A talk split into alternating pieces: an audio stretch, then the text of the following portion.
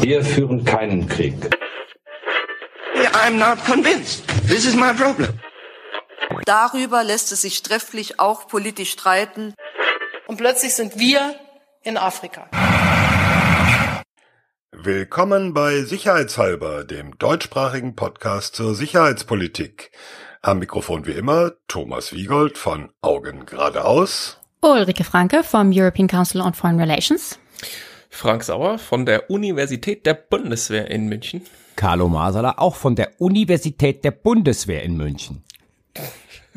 Ihr seid alle gut drauf. Seid ihr alle im Lockdown, der euch gut bekommt, oder? Totally was? Lockdown. Ja. Ja, greift schon das Hirn langsam an.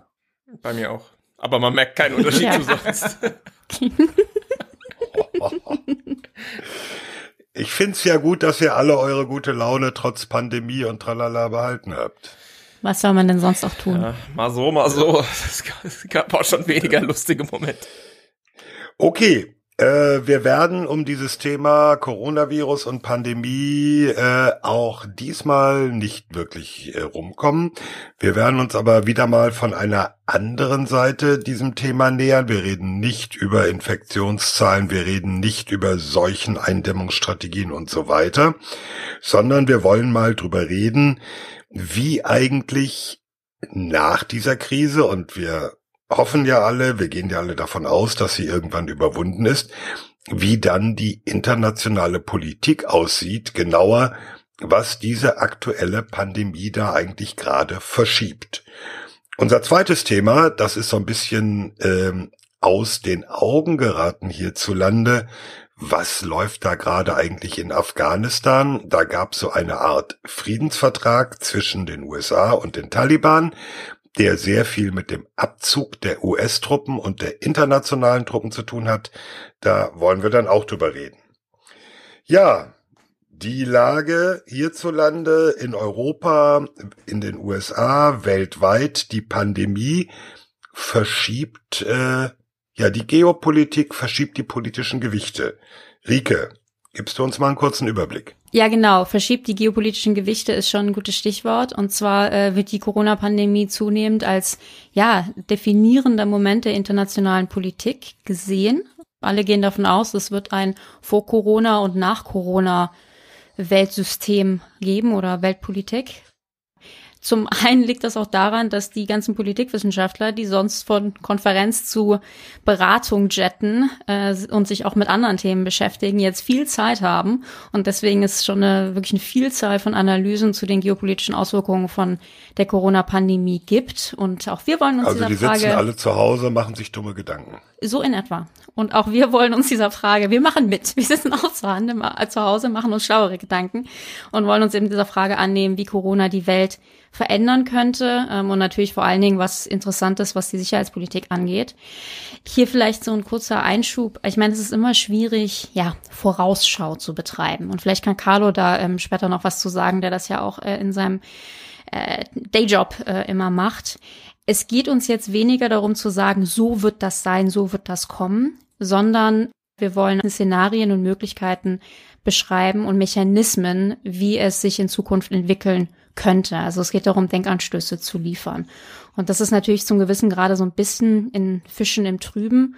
Und deswegen sollten wir vielleicht auch versuchen äh, zu, ja, uns zu bemühen, bei diesen Überlegungen dazu zu sagen, ob äh, unsere, unser Szenario eine, ich weiß nicht, eine Makrele ist, also ein, ein Fisch, der häufig vorkommt und der im häufig ins Netz geht oder eher ein Hai. Und vielleicht kommen wir auch mit ein paar Goldfischen, äh, so Sachen, die wir sonst gar nicht im, im Meer finden, äh, um die Ecke. Mal sehen, was da so kommt. Die maritime Metapher. Ich schmeiß dich weg. Die maritime Metapher. Da freuen sich Ich sicher würde einige gleich Zuhörer. gerne einen Oktopus in die Debatte einwerfen. Genau, genau, du darfst einen Ich hätte Oktopus. gern einen Koi-Karpfen, bitte. Am Ende kommt raus, wer die exotischeren Fische kennt. Ich wollte mal drei Themenblöcke in den Raum stellen, die es sich meiner Meinung nach lohnt zu diskutieren und die haben natürlich auch alle Unterpunkte. Ich lasse meine Einschätzung erstmal weg, aber so die drei großen Themen, die, die ich sehe und die ich gerne hätte, dass wir mal diskutieren, ist als erstes, Wie schlagen sich und wie positionieren sich derzeit die beiden Großmächte in der Krise? Also die USA und China. Ich glaube, das ist eigentlich so das Fundamentalste, ähm, was Einfluss haben wird auf die zukünftige Politik, wie diese beiden Großmächte aus der Krise rauskommen, wie sehr sie Darf ich mal eben eine sind. Klammer aufmachen? Allein schon, dass wir so selbstverständlich sagen, die beiden Großmächte USA Ja. und China und äh, Russland da, wenn überhaupt nur am Rande vorkommt, zeigt ja, dass es schon eine Verschiebung gegeben hat, die sich jetzt vielleicht beschleunigt. Wie Klammer zu. lustig, du meintest Russland. Ich dachte, dass wir Europa nicht mehr nicht äh, dazu zählen. Aber gut. Dann der zweite Punkt, welchen Einfluss hat die Pandemie auf das ganze Thema internationale Kooperation und Globalisierung? Also wir haben ja viel auch in den vergangenen Folgen über Multilateralismus, Multilateralismus die liberale Weltordnung, solche Dinge gesprochen. Und ähm, es gibt jetzt quasi so ganz grob zwei Richtungen, in die das gehen könnte. Zum einen mehr Zusammenarbeit, weil die Akteure alle realisieren, dass die einzige Art, sich selbst zu schützen, ist, auch die anderen zu schützen. Oder eben Nummer zwei, jeder für sich selbst. Und wir hatten ja schon, kommen wir sicher auch noch drauf, viele Geschichten des nationalen Egoismus, ob es darum geht, dass Masken konfis konfisziert werden oder solche Geschichten, Grenzschließungen etc. Äh, kommen wir sicher noch zu. Also eher ja Nationalismus und äh, Isolierung. Und dann drittes Thema, was ich sehr besorgniserregend finde, ist der Themenblock, was die Pandemie oder beziehungsweise wie populistische Regime sich der Pandemie annehmen. Also wir haben einen ziemlichen äh, Aufstieg oder Bestärkung des Populismus und autoritärer Regierungssysteme. Und äh, gerade was autoritäre Regierungssysteme angeht, gibt es auch eine ganze, habe ich eine Sorge, was den Überwachungsstaat und so Big Data Überwachungssysteme angeht, die jetzt auch zunehmend zum Thema werden. Also das sind so diese drei, die drei ganz großen Linien. Da gibt es haufenweise Unterpunkte, die wir machen können. Erstens USA und China, wie kommen die durch die Krise und wie stellen sie sich auf? Zweitens Globalisierung gegen Deglobalisierung und Nationalismus und drittens Populismus und Überwachungsstaat. Und vielleicht will einer von euch da direkt irgendwas rausgreifen. Ich fange mal vorne an. Also äh, unter der Maßgabe, ähm, dass wir tatsächlich hier jetzt nicht äh, in die Glaskugel schauen wollen, sondern nur ähm, uns mal systematisch überlegen, was sein könnte, würde ich Wir sagen, fischen im Trüben. Mm, Genau, äh, würde ich mal sagen, mit Blick auf China kann es in zwei Richtungen gehen. Also zum einen, worum Chi- China sich zurzeit ja bemüht, ist eine Darstellung seiner selbst als extrem verantwortungsbewusste, kompetente Weltmacht, ja. Also dieses Narrativ, das China verbreitet, heißt, wir haben die Pandemie frühzeitig erkannt, eingedämmt, inzwischen besiegt. Ja, die Neuinfektionszahlen liegen seit Tagen bei null. Das behaupten sie. Es gibt, glaube ich, sehr äh, begründete Zweifel daran, dass das tatsächlich so ist. Es gibt im Übrigen auch inzwischen sehr gut rekonstruiert, habe ich gestern in der Wochenend-SZ gelesen, eine Chronik, äh, die das sehr gut belegt hat. Wirklich begründete Zweifel, dass China tatsächlich so früh, wie es kolportiert wurde zum Teil, ähm, transparent gemacht hat, dass diese äh, Epidemie ausgebrochen ist im Land. Ähm, Letztes Mal hatten wir ja mit Daniela Braun über ähm, die gesamte Thematik globale Gesundheit gesprochen und die sagte auch, dass eben das Genom äh, des Virus relativ früh von China auf so eine Daten, also von einem chinesischen Labor auf so eine Datenbank hochgeladen wurde, um sie eben der internationalen Forschergemeinschaft ähm, zugänglich zu machen. Nur das hat dieses Labor oder der Leiter dieses Labors auf eigene Faust gemacht und am nächsten Tag war das Labor zu. Sprich, wenn es nach der KP gegangen wäre, hätte es sicher vielleicht noch eine Woche oder zwei gedauert, bis die Weltgemeinschaft gewusst hätte, dass überhaupt ähm, dieser Virus da grassiert. Äh, aber nichtsdestotrotz, wir wissen all diese Dinge. China versucht trotzdem durch Hilfslieferungen, die sie eben medial inszenieren, ähm, durch auch zum Beispiel, ich will erinnern an den Auftritt äh, der Chinesen bei der Münchner Si- Sicherheitskonferenz, durch dieses sich präsentieren als kompetente, verantwortungsbewusste Weltmacht, ähm, irgendwie in eine Position zu bringen, dass man sagt, nach der, ähm, nach der Krise geht China gestärkt daraus hervor.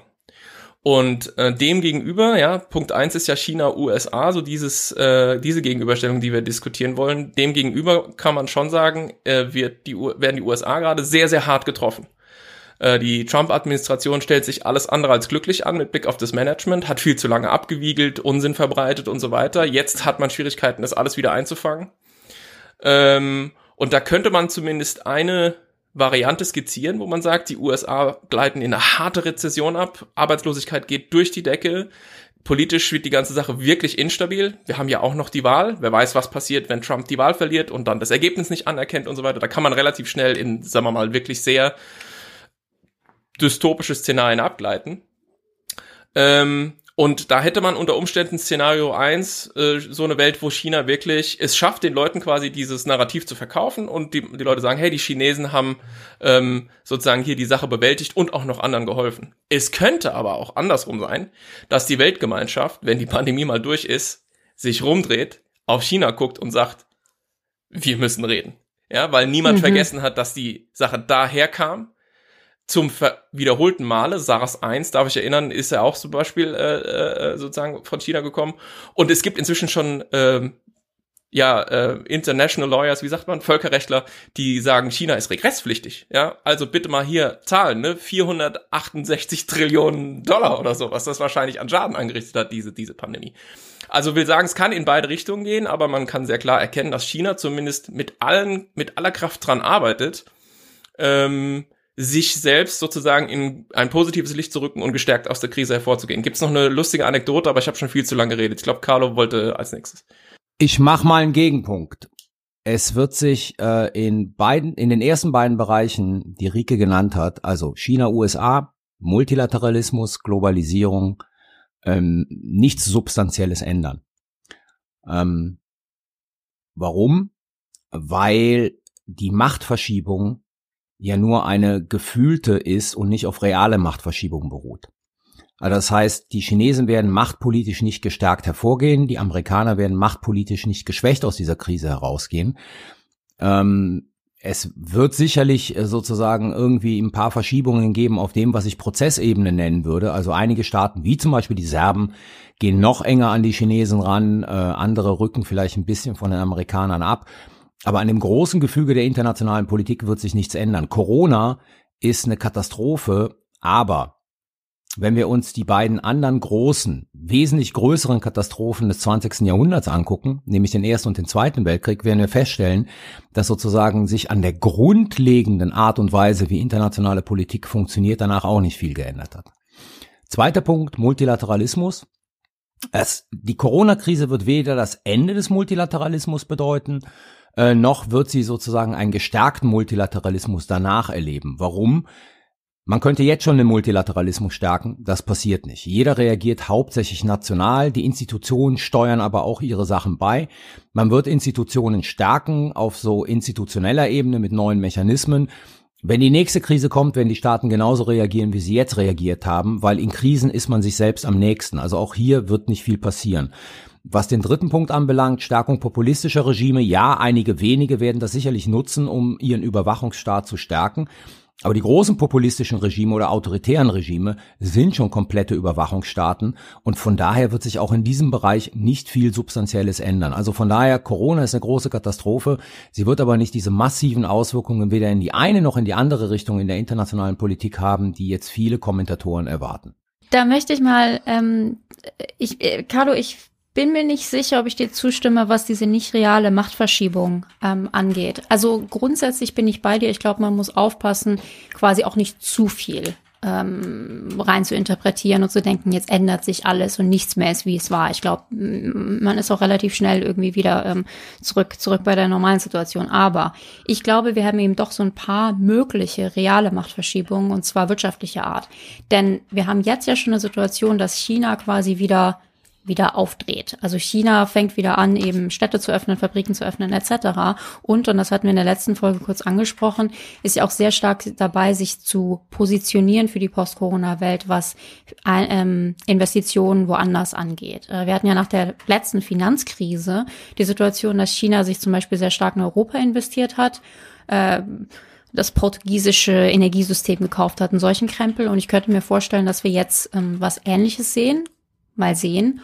Und ich glaube, man darf nicht unterschätzen, was für einen ähm, Einfluss diese Krise auf die amerikanische Wirtschaft hat. Hm. Also wenn man sich jetzt anguckt, wir haben jetzt was, 10 Millionen Arbeitslose, ähm, in, also in kürzester Zeit sind die Arbeitslosenzahlen ja davon irgendwie um wirklich um Millionen ähm, gestiegen. Und ich habe schon den Eindruck, dass sich das dass das noch ganz schön dicke kommen wird für die USA. Insofern, wenn wir da wirklich eine, eine massive Rezession in den USA haben, haben wir eben dann doch diese reale Machtverschiebung, von der du sprichst. Also das wäre so der eine, der eine Punkt. Der andere, ähm, Frank, was du gesagt hast, ist ja eigentlich diese, da geht es ja eigentlich um diese Debatte über den chinesischen Virus. Ne? Also mhm. Trump wird ja viel vorgeworfen, dass er die ganze Zeit von dem Chinese Virus spricht, von wegen, das sei so rassistisch und ich weiß nicht was. Ich muss zugeben, also ich kann, ich kann zumindest dem Ansatz ein bisschen nachvollziehen, weil es eben wirklich weiß, dass China da doch einiges vorzuwerfen ist in dieser Geschichte. Also erstens, ich meine, man sollte niemals das Land äh, verantwortlich machen, wo irgendwie ein Virus herkommt. Das erscheint mir absurd. Aber dieser Virus kam ja nicht von irgendwas, sondern ist aus einer Haltung, eine, aus einer Handlung entstanden, die bekannterweise gefährlich ist, nämlich Fledermaus essen und sonstige exotische Tiere essen und äh, die in, in manchen Teilen von China eben gang und gäbe ist. Und genau diese Märkte, wurde jetzt letztens gemeldet, sind auch wieder aufgemacht worden. Also wir haben da quasi eine, eine klare einen klaren Gefahrenherd in China, das weiß auch jeder. Und das chinesische Regime macht dagegen gar nichts. Das ist halt schon zumindest ähm, sehr bedenklich. Und Frank, du hast es gesagt, es ist jetzt auch wirklich nicht so, als hätten die da so vorbildlich gehandelt und irgendwie alles super gemacht nach dem Ausbruch. Insofern, also ich finde, es geht jetzt nicht um Schuldzuweisungen, aber ich finde, ähm, China hat sich da schon einiges vorzuwerfen und ich denke eben auch, das werden, das werden die Leute auch nicht vergessen. Also trotz dieser ganzen Narrative, China liefert jetzt die ganzen Hilfsmittel und ist da hier und da und macht viel, fair enough. Ähm, aber ich glaube nicht, dass, dass das so unter den, den Teppich gekehrt werden kann, dass dann hinterher sich niemand mehr dran erinnert. Ich muss mal eben eine Frage stellen und dann auch an Carlo vor allem. Wenn du sagst, es wird sich nichts verschieben. Internationale Beziehungen hängen ja nicht nur von realen Machtkonstellationen ab, sondern sehr stark auch von Vertrauen. Und äh, da kann man beim Thema China einiges anmerken, wie Rike ja auch gerade gesagt hat. Aber gilt das dann nicht auch für die USA? Äh, dass also das Verhalten der USA auch Vertrauen kaputt macht. Ich will jetzt gar nicht auf Mega. Europa gucken, aber wenn ich auf Kanada gucke, also diese Geschichte, wir liefern keine Schutzmasken mehr an Kanada, die letzte äh, Wendung scheint da zu sein, dass Trudeau gesagt hat, übrigens, der Zellstoff, den ihr in die Masken einbaut, den liefern wir. Haha. Also, dass ähm, diese, diese internationalen Beziehungen, was den Vertrauenslevel angeht, da ganz massiv Schaden ähm, leiden direkte Antwort darauf, beides. Nämlich auch, was Rike gesagt hat mit der ökonomischen Machtverschiebung und das, was du sagst, Thomas, mit dem Vertrauen. Ähm, das sind Sachen, die ja schon vorher da waren. Also China wird durch Corona ökonomisch vielleicht stärker, aber wenn es eine Machtverschiebung gibt, resultiert die daraus, dass China seit Jahren sozusagen ökonomisch stärker wird und die Amerikaner jetzt dann nochmals ökonomisch schwächer werden. Ähm, Vertrauen und Misstrauen. Da habe ich einen anderen Take. Also in der internationalen Politik in der Regel misstraut man sich eigentlich grundsätzlich und das kommt ein paar, das kommt ab und zu mal stärker hervor. Und jetzt ist so eine Zeit, wo wir feststellen, und das ist sozusagen das, was passieren wird. Also USA, aber schau dir Frankreich an, schau dir die Bundesrepublik an, teilweise die Bundesrepublik. Alle arbeiten irgendwie national, Lug, Betrug, Täuschung, das ist das Vorherrschende, was wir momentan sehen. Und das zeigt auch, das ist jetzt sozusagen mein genereller Punkt, dass diese Allianzen, die wir haben, ja nicht zusammengehalten werden, weil wir uns so lieb haben, sondern weil wir gemeinsame Herausforderungen haben. Dass wenn dann aber eine Situation entsteht wie jetzt Corona, jeder sich selbst am nächsten ist. Und das ist meines Erachtens immer eine Grundkonstante internationaler Politik. Also wir erleben jetzt was, was wir schon immer erlebt haben, wenn es spitz auf Knopf kommt. Also ich will nochmal ganz kurz unterstreichen, was Rike sagte, ähm, und zwar, indem ich nochmal wiederhole, es ist halt auch nicht das erste Mal. Äh, SARS Version 1 ist ja auch schon von China ausgegangen. Schickst du mir jetzt ein, ein schlagendes Herz, Rike, dafür? Oh. Ja! ähm, also das wirklich machen. nur nochmal ganz kurz dazu.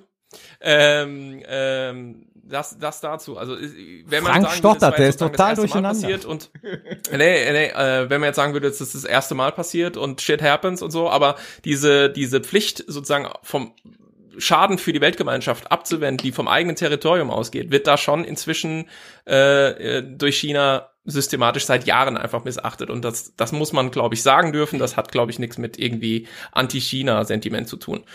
Äh, noch die Anekdote, die ich nachliefern wollte. Ich habe das äh, gehört von jemandem, der bei einer der politischen Stiftungen arbeitet in Deutschland. Also die äh, chinesische KP schickt wohl an alle möglichen politischen Parteien auf der Welt zurzeit so ein Schreiben, was man unterschreiben soll, wie so, so, eine, so eine Art ähm, Solidaritätsbekundung, wo man sich also gegenseitig versichert, dass wir alle zusammenstehen müssen als Weltgemeinschaft, um irgendwie in der Pandemie zu kämpfen. Und so die Punkte neun und zehn sind dann im Übrigen auch, dass natürlich auch China ganz super ist und sich äh, quasi wacker geschlagen hat und viele Opfer gebracht hat, um irgendwie diese schlimme Krankheit einzudämmen, was ich halt absurd finde. Es ist so wie Mr. Bean, der sich halt selber eine Glückwunschkarte schreibt im Restaurant und dann macht ho, ho, ho, ho, und so tut, als ob er sie vorfinden würde. Es ist halt, ja, also da wird mit allen ähm, Mitteln gekämpft und ich glaube, Carlo, diesen Punkt in, also du, ich hatte ja zwei Szenarien aufgemacht und du sagst im Prinzip Szenario zwei wird, äh, wird kommen, sprich, es ja. wird sich substanziell nichts ändern. Ich glaube, du über schau, übersiehst dann doch etwas diesen Soft-Power-Faktor und bestimmte Dinge, die noch nicht gegriffen haben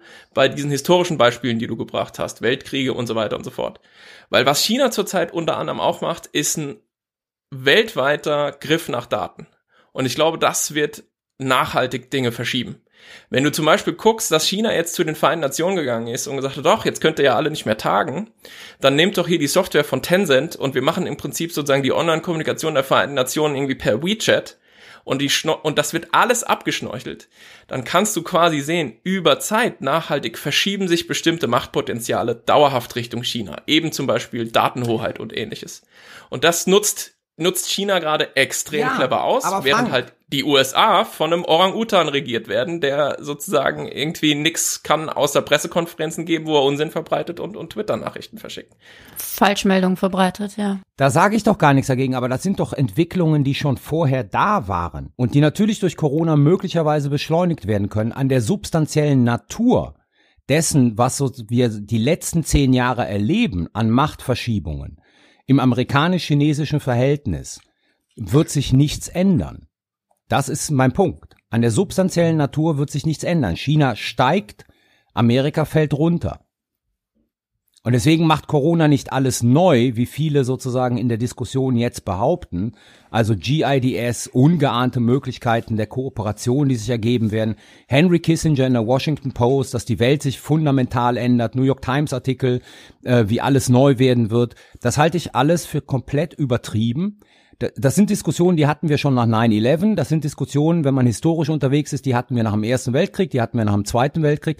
Und es zeigt sich ganz einfach nur, dass sich substanziell an der Natur der internationalen Politik nichts ändert. Und das, was wir seit, keine Ahnung, 10, 15 Jahren erleben, ähm, dass China aufsteigt und Chinas Griff sozusagen nach globaler Suprematie letzten Endes, der wird durch Corona möglicherweise beschleunigt werden. Aber das ist fundamental nichts Neues. Das finde ich einen mega wichtigen Punkt, ne? Diese Frage, ähm, und da würde ich gerne mal von allen, allen uns vier ähm, hören, was ihr da denkt geht es nur darum, dass wir quasi durch Corona beschleunigen, was sich sowieso schon entwickelt, was ja im Übrigen auch in keinster Weise dadurch weniger wichtig oder interessant oder weiß ich nicht was wird. Wenn wir tatsächlich dazu kommen, dass China jetzt die Supermacht wird und die USA absteigen, ist das ja fundamental wichtig. Aber das ist in der Tat, wie Carlo sagt, ja eine Entwicklung, die wir schon seit längerem sehen. Oder hat einer von euch tatsächlich Beispiele, Ideen, Szenarien von wirklich fundamentaler Änderung durch Corona? Weil ich frage mich, also das Einzige, was mir so ein bisschen einfällt, und auch das ist vielleicht nicht, oder das ist auch nicht komplett neu, aber was ich mich halt frage, ist, die USA ich, ich, ich glaube, innenpolitisch wird sich in den USA, könnte sich in den USA einiges verändern. Und das hat natürlich dann internationale Auswirkungen. Und zwar glaube ich, dass dieses, dieser, dieser extreme Fall, dass jetzt, wir hatten es gesagt, 10 Millionen Leute ihren Job verloren haben und damit dann auch direkt 6 Millionen ihre Krankenversicherung, dass die USA sehen, dass sie, obwohl sie das die Supermacht sind, ähm, ihr Krankensystem in keinster Weise vorbereitet ist auf diese Situation. All das, glaube ich, wird Einfluss haben auf die Innenpolitik der USA. Ich könnte mir vorstellen, dass wir eine Situation haben, in der mehr Leute in den USA sagen, wir investieren wieder mehr in unsere Sozialsysteme und in unser System und nehmen zum Beispiel Geld weg aus Militär. Wir sagen, wir machen nicht mehr so viel nach außen und mehr nach innen. Das ist auch nicht komplett neu, aber wenn das jetzt quasi verstärkt kommt, hätte das fundamentale Auswirkungen auf, ja, vor allen Dingen eben amerikanische Alliierte und ähm, wäre schon was, was wir vielleicht so ohne Corona nicht unbedingt gesehen hätten. Ich weiß nicht, ob ihr noch andere so, so Goldfisch-Szenarien hat, die, die irgendwie ganz neu wären, aber. Das nee, aber so ich, ich möchte einen Punkt äh, da einbringen, über den wir eigentlich gar nicht oder nur ganz am Rande geredet haben, nämlich jenseits der großen Player USA und China, äh, Europa. Also mein Eindruck ist, äh, dieses Projekt Europa äh, steht so auf der Kippe im Moment, äh, weil die, auch da gilt natürlich die Tendenzen, die vorher schon sichtbar waren, dass Ungarn völlig abdriftet, äh, Polen äh, sehr problematisch ist, um es zurückhaltend zu sagen. Das ist auch nicht neu, aber das wird nochmal brutal verschärft. Und äh, da kann es natürlich an den Punkt kommen, irgendwann schlägt ja Quantität auch in Qualität um. Da kann es an den Punkt kommen, dass dieses ganze Projekt eines geeinten Europa einfach auf der Kippe steht. Hm. Darf ich zwei Punkte zu Europa? Also zum ersten ganz kurz, weil du Ungarn angesprochen hast und ich das extrem wichtig finde. Ähm, also was in Ungarn derzeit abgeht, ist wirklich besorgniserregend. Wir hatten ja schon seit Jahren unter Orban einen zunehmend ähm, autoritäres, autokratisches System. Aber jetzt hat ähm, Orban, ich glaube, das nennt sich der Gefahrenstand oder Notstand ausgerufen, was letztendlich bedeutet, dass ähm, die Kontrollinstanz des Parlaments nicht mehr äh, nicht mehr besteht. Ähm, Orbans Regierung kann mehr oder weniger Gesetze erlassen, ähm, wie sie das wollen oder tun, was sie machen. Und ich habe auch den Eindruck, dass das quasi so lange der Fall ist, bis die Regierung selbst entscheidet, dass es nicht mehr ähm, gilt. Also das ist wirklich Kontroll Kontrollinstanzen sind nicht mehr da. Und was auch richtig dramatisch ist, ist, dass es jetzt Gesetze gibt, dass Falschaussagen, und zwar Falschaussagen nach Sicht der Regierung, äh, mit bis zu fünf Jahren Haft bestraft werden können. Also die kritische Presse, die ja sowieso ähm, keinen Fuß mehr auf den Boden kriegt in, in, in Ungarn, ähm, wird jetzt beschrieben, als dass sie auf, die, auf der Seite des Viruses steht. Also das ist, äh, Ungarn ist auf jeden Fall richtig äh, problematisch. Aber vielleicht nochmal zu Europa oder, oder es, Carlo meinte vorhin sowas wie, quasi, wenn es spitz auf Knopf kommt, dann ist sich irgendwie jeder am nächsten, weil es in seinem Interesse ist. Aber das Interessante an dieser, an diesem Gesundheitsnotstand ist doch, dass wir hier mal eine Situation haben, in der es tatsächlich in der Interesse der Weltgemeinschaft ist und eben auch im Interesse Europas ist, zusammenzuarbeiten weil es ja wirklich so ist, dass man sich selber nicht schützen kann, wenn man nicht die anderen mitschützt. Das ist so frei nach Ulrich Beck Risikogesellschaft, also eben, dass es, dass wir alle damit zusammen drin hängen und dass man eben nicht sagen kann, äh, Mauer, Mauer bauen und äh, Grenze zu und deswegen haben, sind wir alle nicht mehr in Gefahr. Insofern, es, es ist es geht nicht darum, dass sich in der Krise niemand mehr warm and cuddly äh, fühlt und zusammenarbeiten will, sondern dass diese Krise eben wirklich zeigen könnte, es ist in unser allen Interesse zusammenzuarbeiten und eben mehr als sich abzugrenzen. Das wäre so das Positivszenario und das könnte wiederum Europa helfen, auch wenn ich mir auch extreme Sorgen um die EU mache. Ähm, zwei, zwei Sachen. Das eine ist nochmal zu China und USA. Also, wir sind ja seit einigen Jahren in dieser Machtverschiebung. Ich möchte aber nur nochmal ähm, daran erinnern, dass wir in den 80er Jahren auch eine Diskussion hatten über das Ende des amerikanischen Jahrhunderts. Ähm, das war angesichts sozusagen der, des japanischen ökonomischen Aufstiegs. Und da schrieben eigentlich 90 Prozent aller Analysten die USA als Supermacht komplett ab. Ähm, Joseph Nye hat dann Ende der 80er Jahre ein Buch geschrieben, das hieß Bound to Lead, was sehr interessant ist, ähm, weil Joseph Nye ja jetzt nun kein harter Realist ist, und der sehr schön darlegte anhand von Machtpotenzialen, zu sagte, naja, dieser Abgesang an die USA ist zu verfrüht. Und Mitte der 90er Jahre standen die USA plötzlich unter Clinton da mit einem ausgeglichenen Staatshaushalt. Also man soll sozusagen solche Prozesse und Dynamiken äh, nicht unterschätzen. Das heißt, der Abstieg der USA kann auch durchaus aufgehalten umgedreht werden. Das hängt natürlich sehr viel davon ab, ähm, Rika hat das ja schon gesagt, sozusagen von der Innenpolitik. Zweiter Punkt, EU. Ähm, ich sehe, also Ungarn, Polen, da sind wir uns, glaube ich, alle einig, besorgniserregende Entwicklungen. Die EU wird über dieses Corona-Ding nicht zerbrechen. Sie wird weiter existieren, sie wird eine Form finden, sie wird eine Form finden, weiter zu existieren. Ähm, und sie wird natürlich, vermute ich mal, jetzt im Post-Corona-Zeitalter im Bereich der Gesundheitspolitik und der, der Pandemie irgendwelche Verfahren und Strukturen entwickeln, ähm, damit beim nächsten Mal Europa einheitlicher auftreten kann. Nur, Und jetzt möchte ich gar nicht sozusagen auf diese ökonomische Begründung und Sinnhaftigkeit äh, eingehen, weil ich das selber auch nicht beurteilen kann. Nur man sieht ja schon an dieser Frage der sogenannten Corona-Bonds, dass an dieser Frage die EU genau wieder dasteht, wo sie in vielen Fragen steht, nämlich ein paar Staaten auf der einen Seite mit, wir brauchen Corona-Bonds, auf der anderen Seite stehen die Staaten, die sagen, auf keinen Fall, definitiv nicht. Also ich liebe es, dass du das aussprichst ja, ne? wie Schokobons. Ich mir auch gedacht, dass ich das gesagt habe. Corona-Bonds. Ähm, Corona-Bonds. Und von daher, auch hier grundsätzlich ähm, hat sich sozusagen ähm, nichts Neues getan, weil wenn, wenn, wenn nicht jetzt, wäre die Zeit genau eine solche Sache, also wie gesagt, ökonomisch möchte ich mich dazu nicht äußern, weil ich das nicht kann, einzuführen. Aber nein, was wir machen ist, wie damals bei den Eurobonds, wir streiten uns darüber, ob das sinnvoll ist und nicht und welche langfristigen äh, Implikationen das haben wird. Also nichts Neues. Aber haben nicht gerade Maas und Scholz heute geschrieben, dass irgendwelche Instrumente, ohne jetzt dieses Corona-Bonds-Wort äh, irgendwie äh, zu nennen, irgendwelche Instrumente eingeführt werden müssen? Haben nicht Fischer und Gabriel aus dem Ruhestand getrommelt, dass jetzt Europa, jetzt oder nie und so? Klar, also ist nicht vielleicht, alle. dreht sich nicht die politische Diskussion dahin? Ja, ich habe Maas und Scholz so verstanden, dass man dieses andere Instrument, ESM, äh, ESM, ESM, und das ist ja so, ja. Der das ist genau was anderes als diese Vergemeinschaftung äh, von Schulden, die damals mit den Eurobonds äh, angestrebt worden sind, oder diese Vergemeinschaftung jetzt auch sozusagen von Hilfsleistungen, die mit diesen Corona-Bonds an, angestrebt wird. Also da sehe ich sozusagen, dass die Deutschen, die Deutschen sehen die Notwendigkeit, was zu tun. Sie wollen aber verhindern, so habe ich Maas und Scholz verstanden. Sie wollen aber verhindern, dass äh, jetzt diese Vergemeinschaftungsdebatte äh, wieder durch die Hintertür zurückkehrt.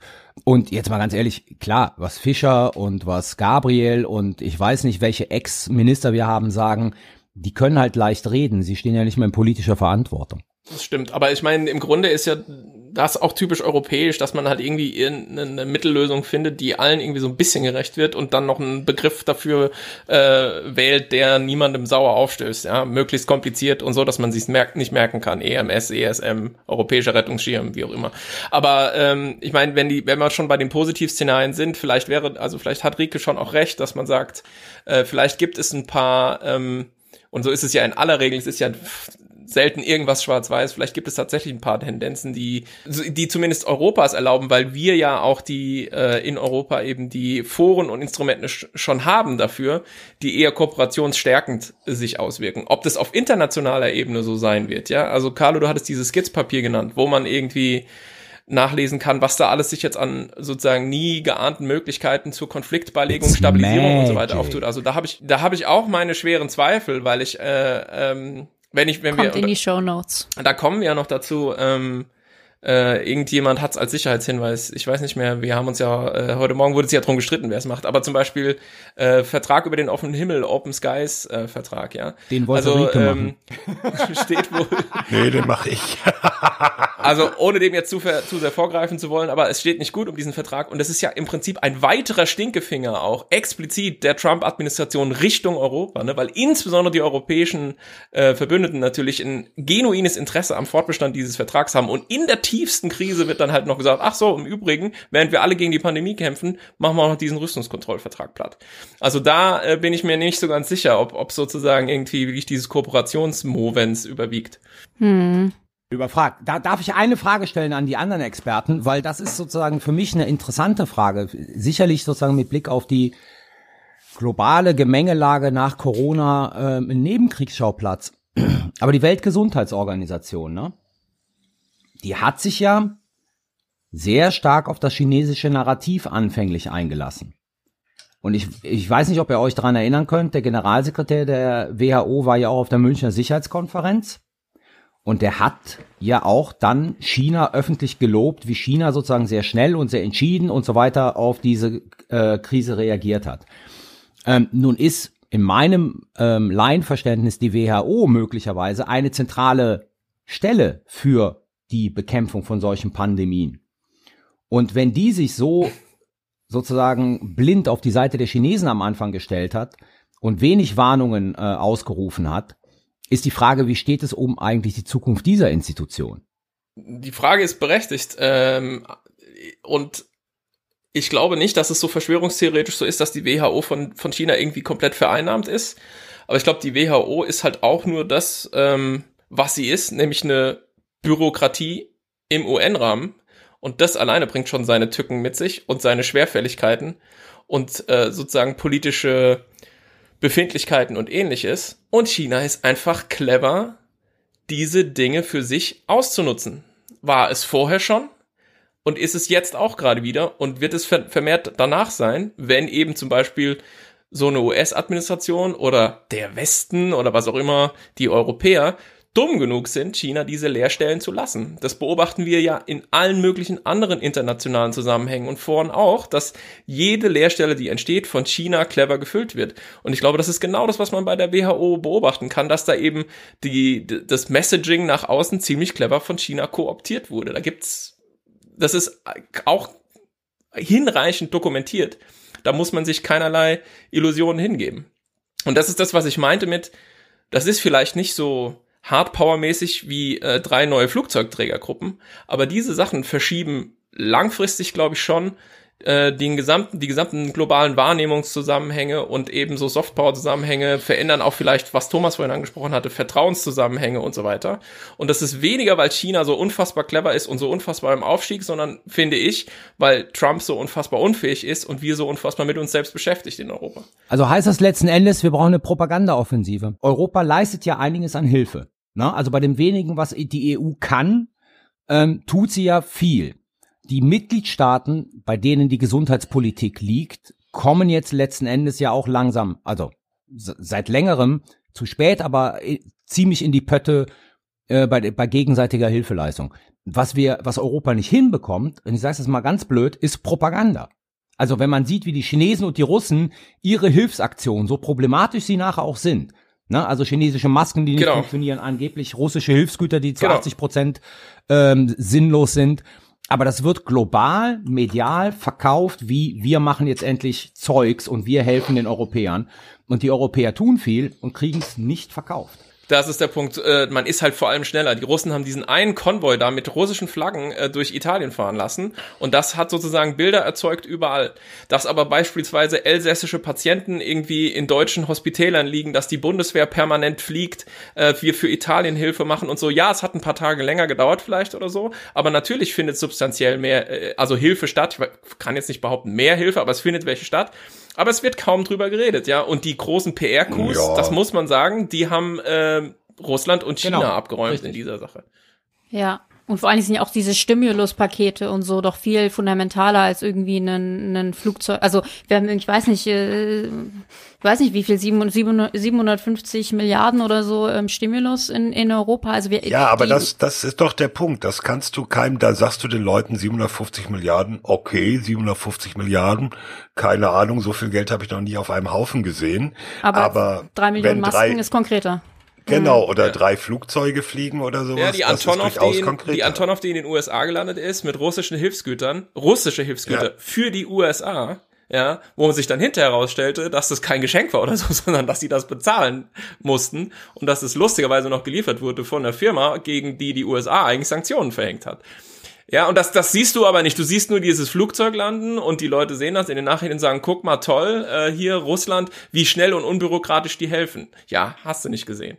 Ja, genau eine ähnliche Story wie am Anfang der Krise ja Europa nach China ja. massiv Hilfsgüter geliefert hat und die Chinesen spezifisch gefragt haben, dass sie doch bitte das diskret behandeln sollen, was die Europäer gemacht haben. Und dann zwei Wochen später war es andersrum und es war ein riesen ähm, PR-Gag. Aber vielleicht äh, eine Sache, ich meine, stimmt, wir sollten wahrscheinlich ähm, ja, es, vielleicht braucht es eine gewisse PR-Offensive, das mag schon sein, aber es gibt doch einen Bereich, wo Europa international gerade doch massiv viel besser dasteht als alle anderen und das wird, glaube ich, auch durchaus gesehen, insbesondere nämlich in den USA und das ist das ganze Sozialstaatssystem. Ja. Also ich weiß nicht, wie viele Tweets und Artikel und weiß ich nicht aus den USA ich gesehen habe, die gesagt haben, sag mal, es kann doch nicht sein, dass wir in einem entwickelten Land eben ähm, von einem Tag auf andere irgendwie 10 Millionen Arbeitslose haben und die verlieren alle ihre Krankenversicherung und in Europa äh, kriegen die alle 80 Prozent ihres Gehalts weiter bezahlt und das läuft alles. Also da macht Europa derzeit Darf eine ganz ich noch dazu hinzufügen, heute gab es in der New York Times einen Artikel, ähm, der, und das ist für uns Deutsche besonders interessant, der das föderale System als vorbildlich, also der Bundesrepublik als vorbildlich dafür lobte, dass sozusagen Deutschland diese Krise vergleichsweise gut im Griff hat. Ähm, und das ist natürlich etwas, was gerade hier in Deutschland, wo viele jetzt irgendwie auf das föderale System einprügeln, weil es zu langsam reagiert hat, unterschiedlich reagiert hat, Bayern und Berlin und so weiter. Ähm, das ist natürlich besonders interessant, dass jetzt plötzlich sozusagen in Übersee diese Anführungszeichen, ne, Kleinstaaterei, die wir hier in der Bundesrepublik Deutschland betreiben, als äh, für, äh, vorbildlich gesehen wird, um mit dieser Krise zurechtzukommen. Ich sag noch mal einen Punkt, der in Rikes ursprünglicher Aufzählung gar nicht vorkam. Also du hattest gesagt, Punkt eins USA China, Punkt zwei war so Multilateralismus und Verschiebung sozusagen in, in, in so internationalen Verhandlungskontexten und drei war und auch die Globalisierung und Globalisierung, und die Globalisierung ja, genau. Also da haben wir über mhm. Verkürzung von Lieferketten möglicherweise, das könnte man vielleicht noch sagen. Es kann natürlich sein, dass ein Umdenken ist, dass man einfach in Europa und Amerika sagt, wir hören mal auf mit diesem Offshoring nach China und produzieren mal ein paar Sachen vielleicht lieber hier. Und das könnte ja. natürlich auch auf lange Sicht sozusagen Chinas, sagen wir mal, Aufstieg äh, bremsen. Aber und Entwicklungsländer. Das ja, darauf will ich nämlich hinaus, genau. Also ah. Punkt drei war sozusagen diese ganze Überwachungsstaat-Thematik, die haben wir jetzt nicht sehr stark vertieft, aber wir haben sie zumindest angetippt. Was wir nicht besprochen haben, ist quasi eine Entwicklung über Bande, nämlich was passiert eigentlich, wenn ähm, in, im mittleren Nahen Osten und in Afrika unter Umständen dieses Virus dazu führt, dass einige ähm, Staaten, die ohnehin schon schwache Staatlichkeit haben und ähm, sozusagen labile Strukturen gänzlich zusammenbrechen und wir da dann irgendwie so eine ja, eine, eine Reaktion haben, dass ganze Regionen da wirklich total im Chaos versinken und sich daraus dann bestimmte Dinge dann entwickeln. Wie auch immer die aussehen, sozusagen. Das kann ja dann nachhaltig sich auch verändern mit Blick auf Europa, erneute Migrationsbewegungen oder irgendwie Engagement von China oder den USA in diesen Regionen, was wiederum was. Also darüber haben wir nicht gesprochen. Wir haben jetzt nur gesagt, wie verhalten die sich jeweils zueinander. Äh, China, USA und Europa, aber was passiert, wenn irgendwie andere Weltregionen plötzlich komplett destabilisiert werden und das bestimmte Politiken bindet von einem dieser drei Player, was das dann bedeutet? Darf ich dazu ganz, darf ich dazu ganz kurz was sagen? Also mit Blick auf Afrika. Ähm, die haben ja schon relativ viel, deswegen würde sich jetzt, also ich würde jetzt mal lapidar sagen, what's new? Weil wenn du dir anguckst, Ebola in Afrika äh, und andere Pandemien, die sich meistens nur auf Afrika konzentriert haben, haben ja schon bereits massive und enorme Schäden angerichtet. Also Corona würde das gleiche tun, aber die Staaten wären genauso schwach ähm, und würden nicht hinweggefegt werden, wie du sagst, weil sind sie auch nicht durch Ebola und andere Geschichten. Bin ich mir nicht ganz sicher. Also Ebola war ja erstmal auf ein paar Ländern Westafrika beim ersten Ausbruch und dann im zweiten Ausbruch war es Demokratische Republik Kongo. Also in dem Sinne war es ja auch nicht Pandemie, sondern eher Epidemie ja. und eher lokal begrenzt. Äh, und du, ich meine, du weißt, du weißt halt nicht, was passiert, wenn das halt durch Jordanien, durch Saudi-Arabien, Jordanien, in Saudi-Arabien zum Beispiel, die Leute sind sehr fettleibig geworden in Saudi-Arabien. Also es klingt jetzt ein bisschen, ein bisschen seltsam. Das ist eines der wesentlichen Risikofaktoren, ja, äh, um einen sehr schweren Verlauf zu haben von der Krankheit. Was, was passiert, wenn, wenn die gesamte arabische Halbinsel destabilisiert wird oder so? Da ist völlig offen, was danach kommt. Das meinte ich eher. Und ähm, ich glaube, das ist nicht unbedingt zu vergleichen mit diesen Ebola-Erfahrungen, die wir aus Afrika haben bisher. Okay. Also auch da wieder, dass es umschlägt Quantität in Qualität. Korrekt. Ja. Machen wir an der Stelle mal einen Schnitt. Das wird uns, auch das wird uns noch weiter beschäftigen. Die es wäre mal schön, wenn wir ein Thema Aber haben, das man so abschließen könnte. Wir haben immer nur ja, das ja. war jetzt mit Afghanistan, oder? Das ist jetzt alles abgeschlossen und das ist jetzt ja, fertig. Damit, da werden wir uns mit der Post als Erfolgsgeschichte abgeschlossen. Also Carlo, Carlo, wir reden demnächst mal einfach über die nationale Volksarmee der DDR. Das können wir als abgeschlossenes Sammelgebiet betrachten und können zu einem abschließenden Ergebnis kommen. Alles andere äh, wird wahrscheinlich nicht funktionieren. Ja, Afghanistan, äh, also so, so ein bisschen hängt da natürlich oder schlägt da auch die, die Corona-Pandemie mit rein.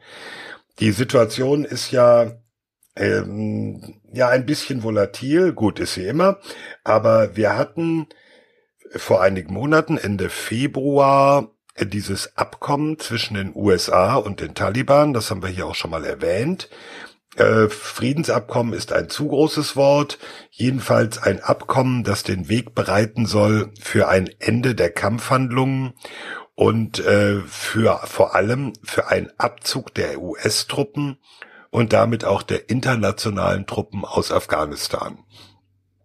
Das schien eigentlich alles mehr oder weniger eingestielt. Ähm, wen die USA nicht so richtig mitgenommen hatten dabei, war die afghanische Regierung, weil unter anderem ja nicht so richtig so mitgenommen. Ja, Kleines also Detail. äh, gar nicht berücksichtigt, weil unter anderem da auch drin steht äh, Tausende von Gefangenen, 5000. äh, also Taliban-Kämpfer, 5000 Taliban-Kämpfer, die im Knast sitzen, werden freigelassen. Und im Gegenzug äh, gab es dann die Ankündigung eines schon recht ehrgeizigen Abzugsplans, also innerhalb von 135 Tagen, das ist bis Mitte Juli, sollte schon ein Teil der Truppen abziehen und innerhalb von 14 Monaten ein großräumiger Abzug. Jetzt äh, kommt durch verschiedene Entwicklungen da ja Zug in den Kamin und es sieht eigentlich gar nicht so gut aus.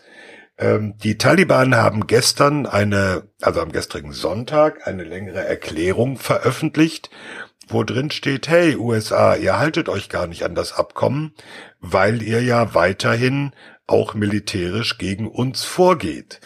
Und äh, andersrum sagen die USA, hey Taliban, ihr macht weiter Angriffe. Dann sagen die Taliban, ja, ja, aber wir greifen ja nicht euch an, sondern wir greifen nur die afghanischen Sicherheitskräfte an. Das ist also auch, äh, sagen wir mal, ein weiteres Chaos in the making. Um das Ganze noch auf die Spitze zu treiben, die afghanische Regierungsbildung ist ein wenig problematisch, auch das ist ein Euphemismus, weil sich zwei äh, Kontrahenten, die beide glauben, sie hätten die Präsidentenwahl gewonnen, nämlich äh, Ashraf Ghani und Abdullah Abdullah, quasi als Präsidenten sehen. Jetzt sagen die USA, ihr müsst euch mal einigen und damit ihr euch einigt, üben wir nicht nur politischen, sondern auch finanziellen Druck aus und kürzen einfach mal die Gelder, die wir in Afghanistan ja weiterhin reinstecken. Und da gab's gestern eine sehr interessante Variante. Ich glaube, offiziell ist es nicht bestätigt. Es war eine Reuters-Meldung, dass also die USA eine Milliarde US-Dollar kürzen wollen. Und wo kann man kürzen? Man kann nur kürzen bei den Mitteln, die für die afghanischen Streitkräfte vorgesehen sind.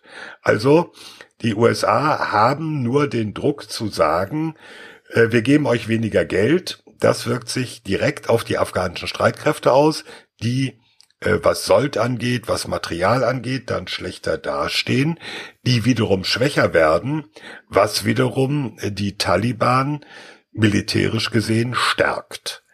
Mit anderen Worten, die ganze Situation wird zunehmend äh, ungemütlicher durch äh, diese etwas verquere und gegenseitigen Abhängigkeiten. Deutschland spielt dabei sozusagen, naja, militärisch gesehen auch eine Rolle, weil natürlich auch die Bundeswehr äh, jetzt mal drüber nachdenkt, wie sie ihren Anteil an den internationalen Truppen in der Mission Resolute Support, das ist diese NATO-Mission, reduziert. Also offiziell ist bestätigt, dass zunächst mal eine Reduzierung um knapp ein Fünftel vorgesehen ist. Das heißt, von den etwas über 1000 deutschen Soldaten wären das 200. Die sogenannte Struktur Alpha Light, wo also Leute rausgehen, um die versprochene Reduzierung bis Mitte Juli zu gewährleisten. Und diese Struktur Alpha Light, die wird jetzt, wie heißt es so schön, beschleunigt eingenommen, weil man auch Truppen rausholen möchte, weil das Coronavirus auch dort ein Problem, ja, vielleicht noch nicht ist, aber sicherlich sehr bald werden wird. Das heißt, der Abzug, äh, der mit diesem Abkommen Ende Februar eingeläutet wurde, der wird jetzt ein deutlich schnellerer Abzug. Und ähm, dieses Mantra, was die USA da vor sich hertragen, conditions-based, not calendar-driven, von Bedingungen abhängig und eben nicht vom Kalender, das verkehrt sich aufgrund der aktuellen Situation gerade ziemlich ins Gegenteil. Ja, das heißt, wir sind bald am Ende der Afghanistan, äh, des Afghanistan-Einsatzes, oder Thomas? Ja, das muss man jetzt mal gucken. Also offiziell äh, tut ja auch das Verteidigungsministerium noch so, als gäbe es halt nur diese 18 Prozent Reduzierung. Äh, hinzu kommt, ähm, wie heißt es so schön, Non-Mission Essential Personal, also Personal, was nicht zwingend erforderlich ist für das Aufrechterhalten dieses ganzen Einsatzes, vor allem im Hauptquartier in Kabul. Das soll vorübergehend raus, zunächst mal nur für 60 Tage wegen Corona. Wenn wir realistisch sind, glaubt, glaube ich, keiner, dass dieses Personal hinterher auch wieder reingeflogen wird. Jetzt muss man einfach mal gucken, äh, es gibt ja verschiedene Hinweise, Gerüchte, dass sich die Deutschen auch schon auf einen Komplettabzug bis zum Frühjahr kommenden Jahres mhm. einstellen. Da bin ich allerdings sehr gespannt. Das ist sportlich. Wir erinnern uns vielleicht als es den Übergang gab von ISAF, dieser großen internationalen Mission, zu Resolute Support, was ja deutlich kleiner ist, jetzt so vor etwa sechs Jahren, welcher Aufwand da getrieben wurde, um allein nur deutsches Material rauszuholen.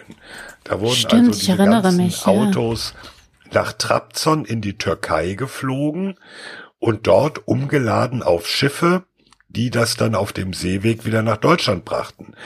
Nun ähm, kann man ein großes Fragezeichen dran machen, ob so eine Aktion jetzt wieder möglich wäre, ob man also in der Türkei wieder so ein großes Umschlaglager errichten könnte. Äh, zum einen wegen der politischen, äh, nicht ganz so einfachen Situation mit der Türkei, aber auch wegen Corona.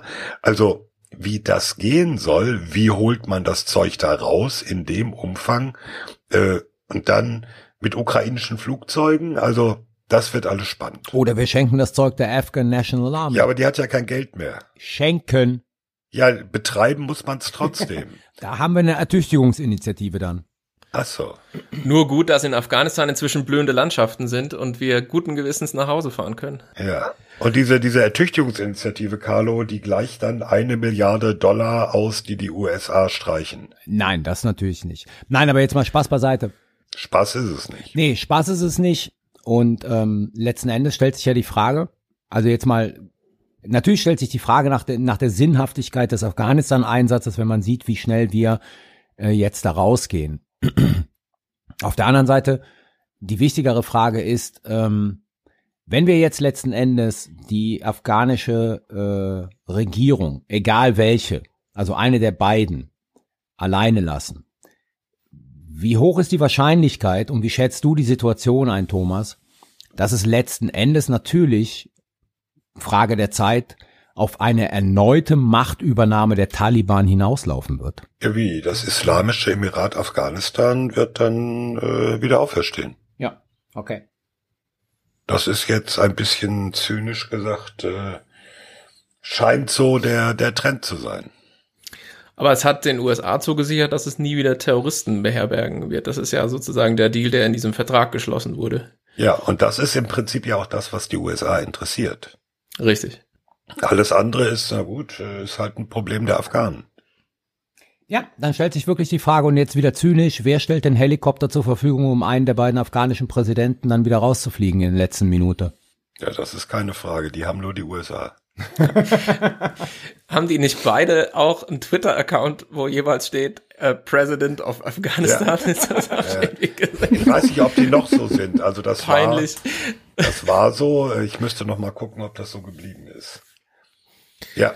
Ja, also ich meine, äh, das ist natürlich jetzt nicht der Moment, irgendwie die große Bilanz oder den Afghanistan-Einsatz äh, und die international, das internationale Engagement in Afghanistan äh, zu ziehen, aber ist schon ziemlich ernüchternd alles. Weil ich meine, jedes Mal, wenn wir Afghanistan hier äh, diskutiert haben im Podcast, dann war der Tenor ja eigentlich, dass die Sicherheitslage zum Beispiel alles andere als verbessert ist, dass sich die äh, Menschenrechtssituation nicht nachhaltig verbessert hat, dass ähm, insbesondere natürlich sozusagen Rechte von Minderheiten sich nicht verbessert haben, dass die Demokratie ähm, nicht wirklich nachhaltig Fuß gefasst hat.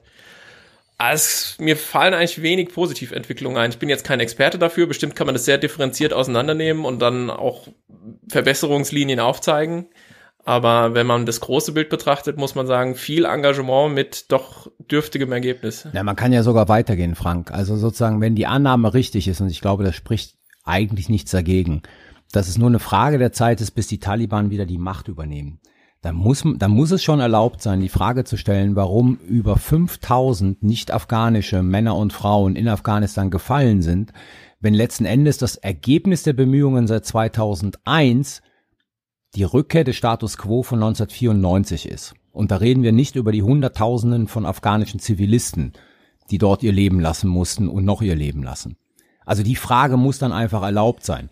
Ähm, wenn man eine Situation schaffen würde, in der die Taliban vielleicht in so eine Einheitsregierung mit reingehen, alles, was man vielleicht nicht mag, aber dann kann man sagen, man hat irgendwas erreicht. Aber wir laufen auf einen Status quo von 1994 zurück, als die Taliban das erste Mal die Macht ergriffen haben. Und da muss man sich wirklich die Frage stellen, war es das wert, dass, ähm, ich weiß gar nicht die genaue Zahl, aber ich glaube, die beziffert sich so bei 3800, Männer und Frauen sozusagen ähm, von äh, Armeen und Hilfsorganisationen dort ihr Leben lassen mussten? Antwort lautet nein, aber ja. Ja. Ich habe äh, letztens nochmal einen, oder das heißt letztens, ich habe vor kurzem einen Artikel gelesen auf War on the Rocks und das fand ich total interessant, weil die nahmen sich so ein bisschen den Sowjetrückzug aus Afghanistan zum, ich will fast sagen, zum Vorbild. Also es war so ein bisschen so, naja, also wenn wir das so gut machen, irgendwie wie die Sowjets, dann, dann ist das ja okay. Und ich dachte mir so, meine Güte, also das ist halt echt mal so eine, ein Ende von dieser, der, der Afghanistan-Geschichte, die wir nicht erwartet hätten. Sorry für den Hintergrundlärm. Äh, Jetzt, wird Jetzt kommt die Drohne noch. ja.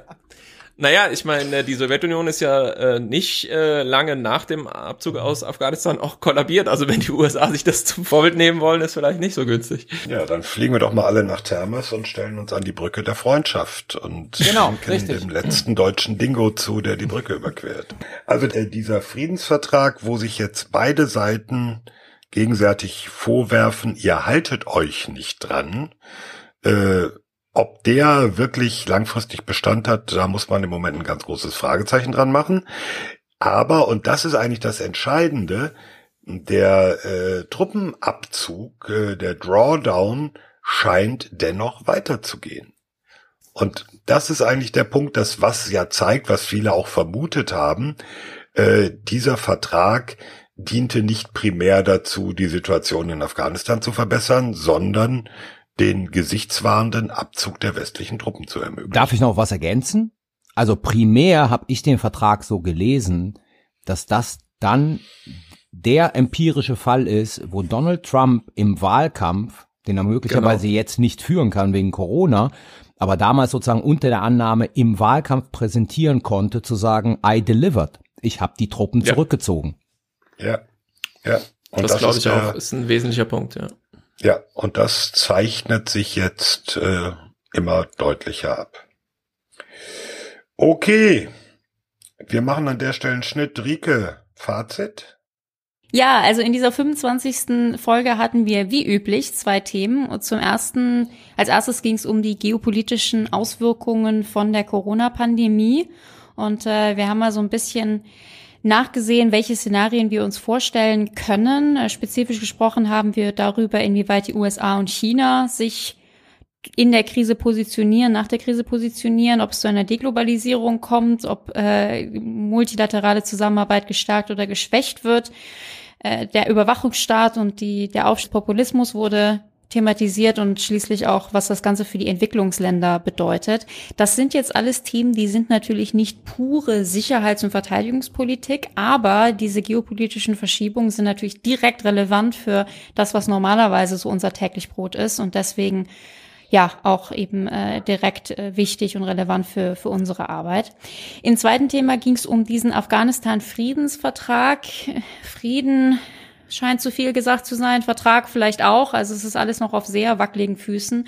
Aber ähm, zumindest sieht es so aus, als würde dir der Afghanistan-Einsatz ja langsam doch irgendwie zu einem Ende kommen, wenn auch nicht gerade zu einem besonders befriedigenden für eigentlich alle Parteien.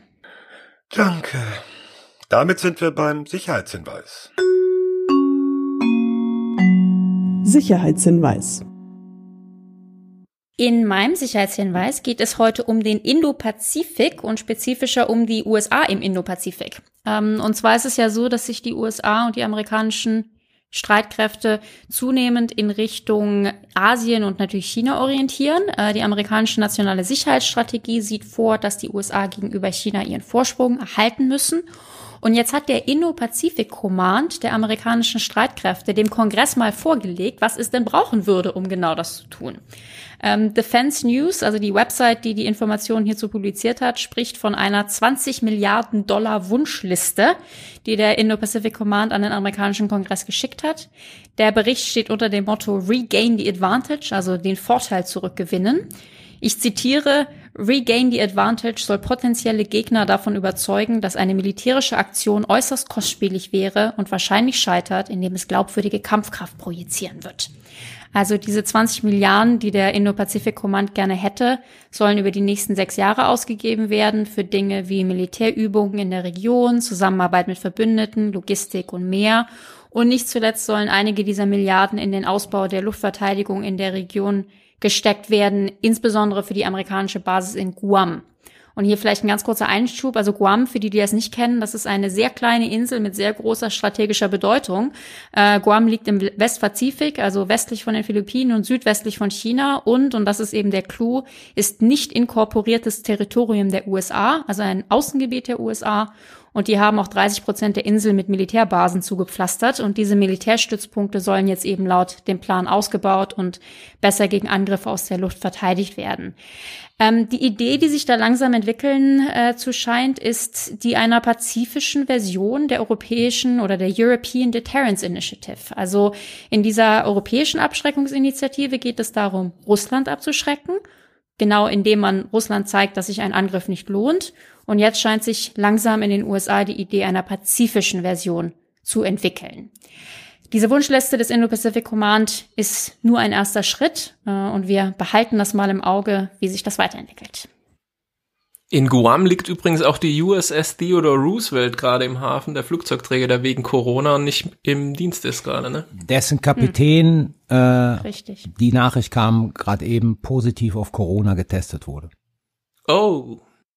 Ja, und der, der ja aber schon gefeuert ist. Genau, der, ab, der Abgesetzte. Genau, der abgesetzte Kapitän, der abgesetzt wurde von der US Navy, weil er gesagt hat, können wir bitte, äh, oder was hat er eigentlich konkret gefordert? Der hat gefordert, dass er Leute evakuieren darf, die erkrankt ja, sind. Genau.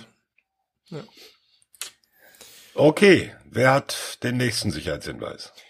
Dann gehe ich jetzt mal mit dem nächsten Sicherheitshinweis äh, in die Bütt. Und mein Sicherheitshinweis äh, bezieht sich auf eine ähm, historische Schlacht, die auf hoher See vor drei Tagen zwischen Venezuela, Portugal und der Bundesrepublik Deutschland stattgefunden hat. Und die, die in die Annalen ähm, hier sozusagen ähm, Ping an äh, den Inspekteur der Marine, Admiral Krause, für die nächste historisch-militärische Tagung. Historisch-taktische Tagung. Also, die Schlacht von Tortuga hat sich in vier Akten abgespielt. Akteure waren zum einen die RCGS Resolute, ein relativ kleines Kreuzfahrtschiff, das normalerweise in der Arktis rumschippert, damit äh, die doch betagten Passagiere äh, Pinguine äh, beobachten können. Die befand sich nun in internationalen Gewässern vor Venezuela und wollte ihre Maschinen reparieren und ankerte deshalb dort. Was sofort die Aufmerksamkeit der Marine von Venezuela in Gestalt des Patrouillenboots Nayatu auf sich zog, dessen Kapitän die RCGS aufforderte, doch einen Hafen in Venezuela anzulaufen, dort zu ankern und die Maschine zu reparieren. Der deutsche Kapitän der RCGS, und damit wären wir jetzt beim dritten Akt dieser Schlacht, dachte sich dann, Hafen Venezuela in Zeiten von Corona, no good idea, mache ich nicht und verweigerte zunächst einmal ähm, eine Antwort auf die Aufforderung des venezolanischen Patrouillenboots, worauf der doch relativ ungeduldige Kapitän dieses Patrouillenboots zunächst einmal das Feuer eröffnete, dann sich entschied, die RCGS zu rammen. Resultat dieser Aktion, das Patrouillenboot der venezolanischen Marine sank 20 äh, Sailors also Seemänner der venezolanischen Marine mussten gerettet werden. 1 zu 0 für Portugal und Deutschland in dieser historischen Schlacht. Die Schlacht von Tortuga. Mein Sicherheitshinweis äh, bezieht sich auf äh, die Kalender, die durch Corona durcheinandergewürfelt werden. Das betrifft uns alle und betrifft auch die internationale Rüstungskontrolldiplomatie. Zwei Beispiele. Erstens die Überprüfungskonferenz zum Atomwaffensperrvertrag. Thomas, happy? Non-Proliferation Treaty, ja, ähm, ist verschoben und zwar um bis zu ein Jahr. Die hätte eigentlich stattfinden sollen Ende April bis in den Mai hinein ähm, und ist jetzt auf ist nicht sicher verschoben, aber wird spätestens April 2021 stattfinden. Könnte also durchaus sein, dass diese Überprüfungskonferenz für den atomaren Nichtverbreitungsvertrag stattfindet, wenn der New Start-Vertrag zwischen Russland und den USA, der ja verlängert werden müsste, äh, bis Anfang 2021, aber wo sich weiterhin nichts tut, äh, was bedeuten könnte, dass er ausläuft. Könnte also sein, dass dann Überprüfungskonferenz ist, wenn es keinen New Start-Vertrag mehr gibt, was diese Sache noch deutlich sozusagen brisanter machen könnte, denn ähm, die über die äh, der Nichtverbreitungsvertrag ist ohnehin schon in schweren Gewässern, um mal bei den maritimen Metaphern zu bleiben. Und ähm, Beispiel zwei ist sind die Gespräche äh, nicht in New York, sondern in Genf bei den Vereinten Nationen. Also Nichtverbreitungsvertrag wäre New York gewesen. Ähm, in Genf ist die äh, bekanntlich ja die Convention on Certain Conventional Weapons, wie sagt man, die UN-Waffenkonvention beheimatet äh, wo ja die berühmt-berüchtigten autonomen Waffensysteme äh, besprochen werden. Und da soll eigentlich äh, Ende Juni sich getroffen werden und das ist immer noch offen, ob das stattfinden kann. Ich würde mal sagen, vermutlich nicht. Vermutlich nicht. Und das liegt auch daran, dass so Online-Lösungen nicht ganz so einfach sind. Also für die äh, für die Non-Proliferation Treaty äh, Review Conference, diese äh, Überprüfungskonferenz in, des Atomwaffensperrvertrags, wurde sowas erwogen, aber das ist halt auch immer nicht ganz so einfach. Also es gibt natürlich schon auch zum Beispiel Länder, in denen es nicht so ganz äh, von der Infrastruktur her einfach ist, an solchen aufwendigen Dingen teilzunehmen. Plus die UN hat Für Deutschland.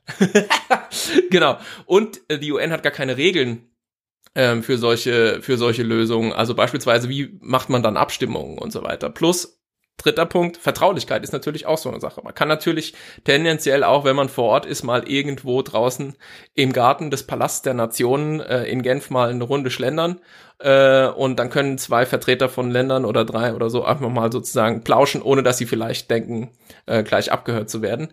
Das stellt also äh, hier ganz neue Herausforderungen dar. Das Stichwort Homeoffice nicht nur für uns, sondern auch für die Diplomatinnen und Diplomaten dieser Welt.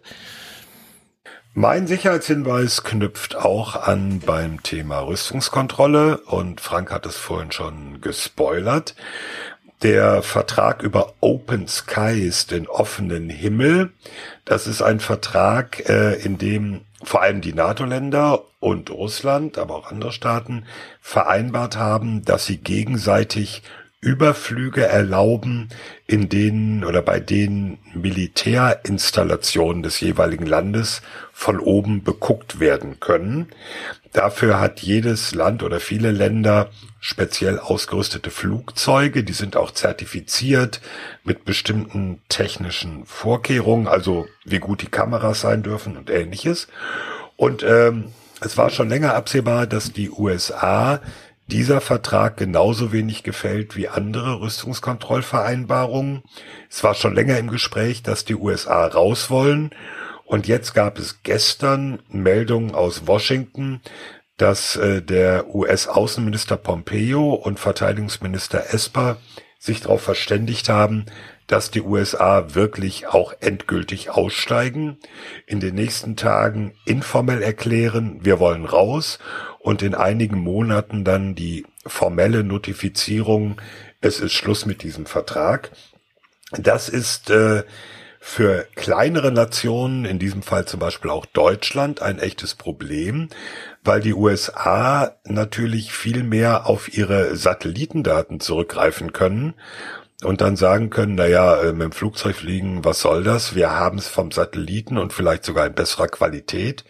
Kleinere Länder haben diese Daten nicht, sind da auf die USA zum Beispiel angewiesen und ähm, was man dann kriegt, das hängt auch sehr von der politischen Lage ab.